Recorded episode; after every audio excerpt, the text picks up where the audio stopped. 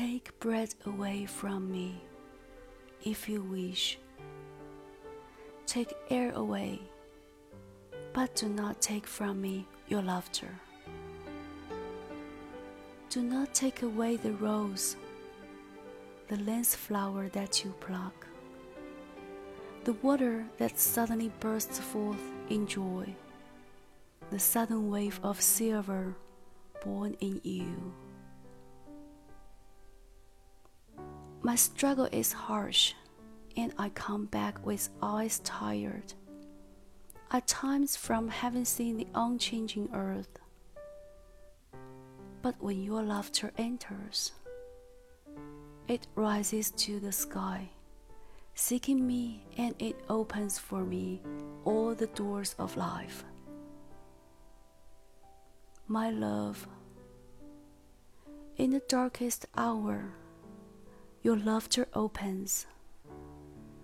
And if suddenly you see my blood staining the stones of the street, love, because your laughter will be for my hand like a fresh sword.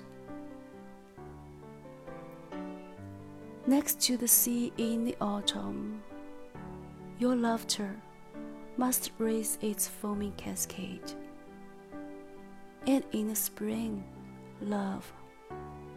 I want your laughter like the flower I was waiting for. The blue flower, the rose of my echoing country. Love at the night, at the day, at the moon. Love at the twisted streets of the island Laugh at this clumsy boy who loves you. But when I open my eyes and close them, when my steps go, when my steps return,